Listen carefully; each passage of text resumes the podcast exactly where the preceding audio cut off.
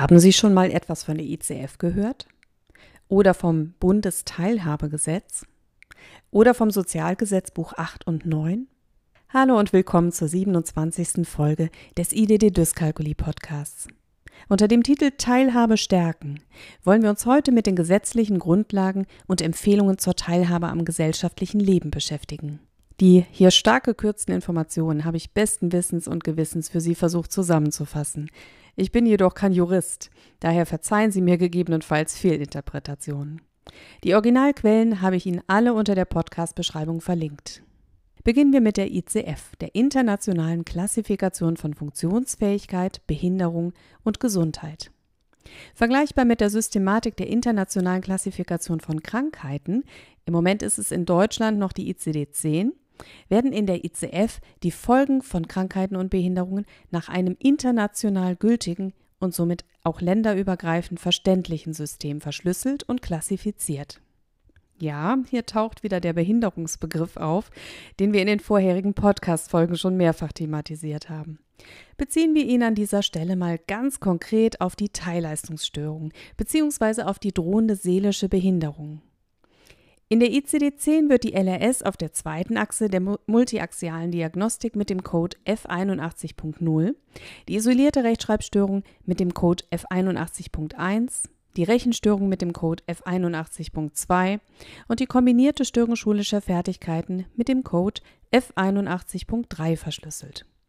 Diese medizinische Diagnose sagt jedoch noch gar nichts darüber aus, in welchen Bereichen die Teilhabe am sozialen Leben eingeschränkt ist.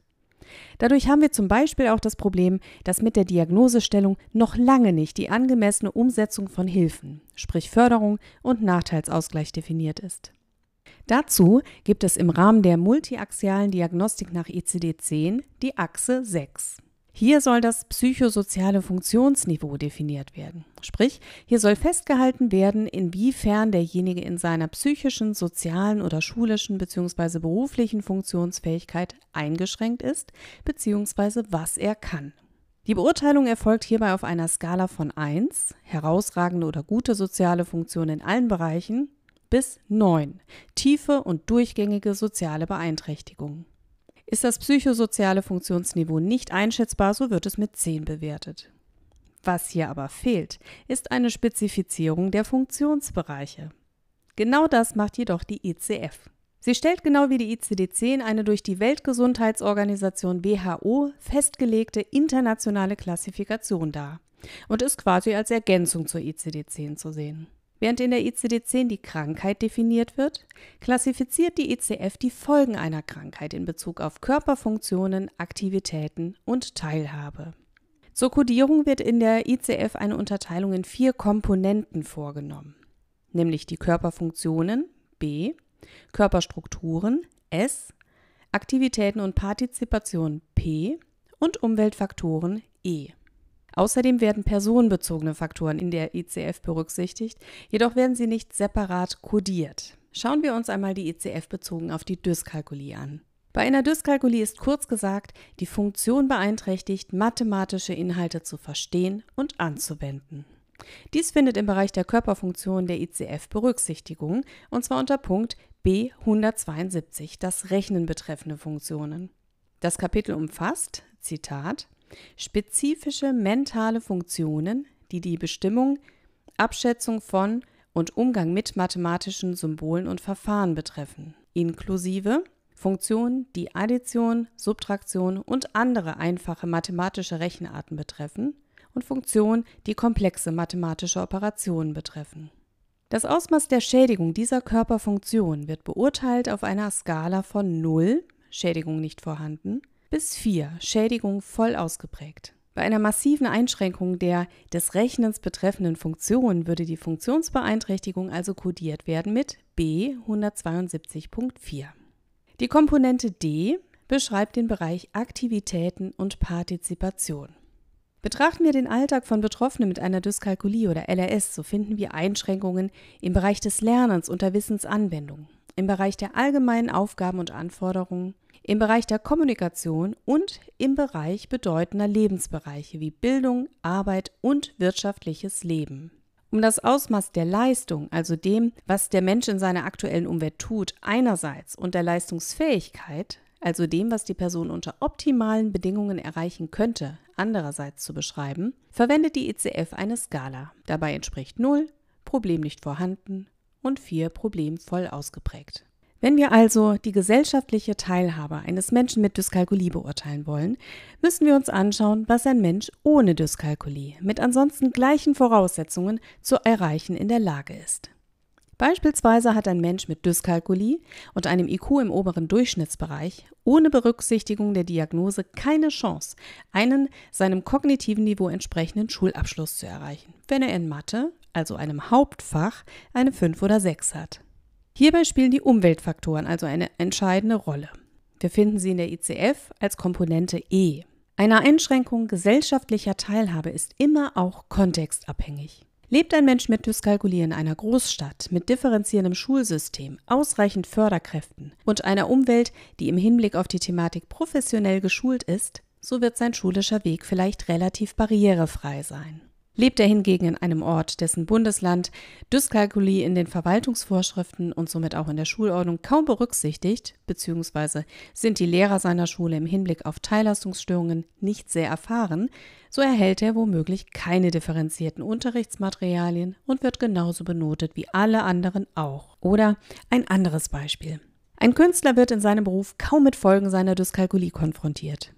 Möchte er hingegen einen kaufmännischen Beruf erlernen, gelingt ihm ohne Unterstützung gegebenenfalls kein Berufsabschluss. Um die Barrieren in der individuellen Umwelt einerseits und die fördernden Umweltfaktoren andererseits einzuschätzen, nimmt die ECF auch hier für beide Punkte eine Bewertung anhand einer Skala von 0 nicht vorhanden bis 4 voll ausgeprägt vor. In den Bereich der fördernden Umweltfaktoren fallen zum Beispiel Förderkräfte, gute soziale Einbindung, Hilfsmittel wie im Falle der Dyskalkulie spezielle Softwarelösungen zur Verarbeitung von Rechenprozessen oder der Taschenrechner. Sie werden in Kapitel E1 definiert, so zum Beispiel E130 Produkte für Technologien für Bildung und Ausbildung oder E360 andere Fachleute, unter denen zum Beispiel auch die Lehrer subsumiert werden. Und damit wären wir beim Bundesteilhabegesetz, kurz BTHG. Das Bundesteilhabegesetz basiert auf der ICF und der 2008 geschlossenen UN-Behindertenrechtskonvention, kurz UNBRK, welche in Deutschland am 26. März 2009 in Kraft getreten ist. Diese besagt, dass Menschen mit und ohne Behinderung gleichberechtigt sind. Sie alle haben das Recht auf ein selbstbestimmtes Leben. Alle Menschen sollen also gleichermaßen die Möglichkeit haben, selbstbestimmt an sämtlichen sozialen und gesellschaftlichen Bereichen teilzuhaben. Hierzu hat die Gesellschaft laut UNBRK die Verantwortung, entsprechende strukturelle Veränderungen vorzunehmen und notwendige Hilfen zur Verfügung zu stellen. Also gleiche Chancen für alle. Insgesamt haben bislang 177 Länder dieser UN-Vereinbarung zugestimmt, unter anderem Deutschland. Um das jedoch auch praktisch umsetzen zu können, hat Deutschland 2016 das Bundesteilhabegesetz BTHG verabschiedet, das sozusagen einem Leitfaden zur Umsetzung entspricht und in vier Reformstufen bis 2023 umgesetzt wird.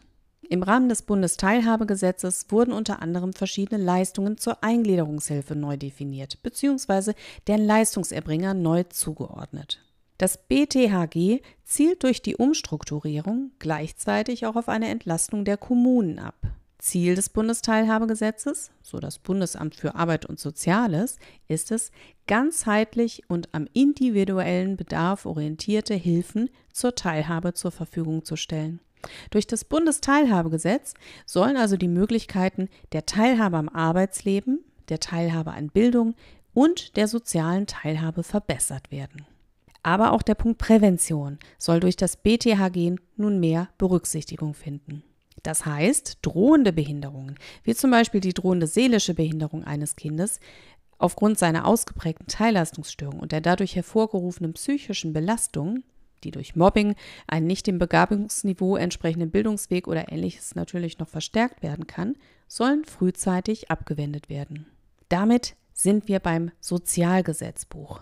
Dieses legt die Rechte zur Umsetzung der sozialen Gerechtigkeit und Sicherheit fest und definiert Hilfemaßnahmen, Beantragungswege sowie die zuständigen Institutionen. Wörtlich heißt es, 1. Das Recht des Sozialgesetzbuchs soll zur Verwirklichung sozialer Gerechtigkeit und sozialer Sicherheit Sozialleistungen einschließlich sozialer und erzieherischer Hilfen gestalten. Er soll dazu beitragen, ein menschenwürdiges Dasein zu sichern, gleiche Voraussetzungen für die freie Entfaltung der Persönlichkeit, insbesondere auch für junge Menschen zu schaffen, die Familie zu schützen und zu fördern, den Erwerb des Lebensunterhalts durch eine frei gewählte Tätigkeit zu ermöglichen und besondere Belastungen des Lebens auch durch Hilfe zur Selbsthilfe abzuwenden oder auszugleichen. 2.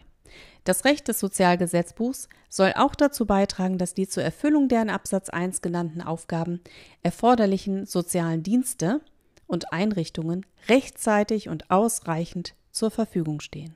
Besonders relevant für Hilfemaßnahmen im Rahmen von Dyskalkulie und Legasthenie sowie daraus resultierenden psychosozialen Folgen sind das SGB 8 und das SGB 9. Hier werden Maßnahmen zur Eingliederungshilfe, wie zum Beispiel die Kostenübernahme therapeutischer Leistungen oder eine Integrationskraft, definiert. Ziel aller zuvor beschriebenen Gesetzestexte ist also zusammengefasst die Sicherstellung der Grundrechte, nämlich der Selbstbestimmung und der Teilhabe am gesellschaftlichen Leben.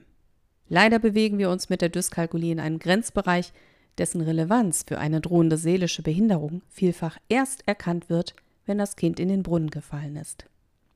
Lassen Sie uns durch Öffentlichkeitsarbeit dazu beitragen, die Rechte dieser Menschen zu stärken. Ihre Melanie Schuster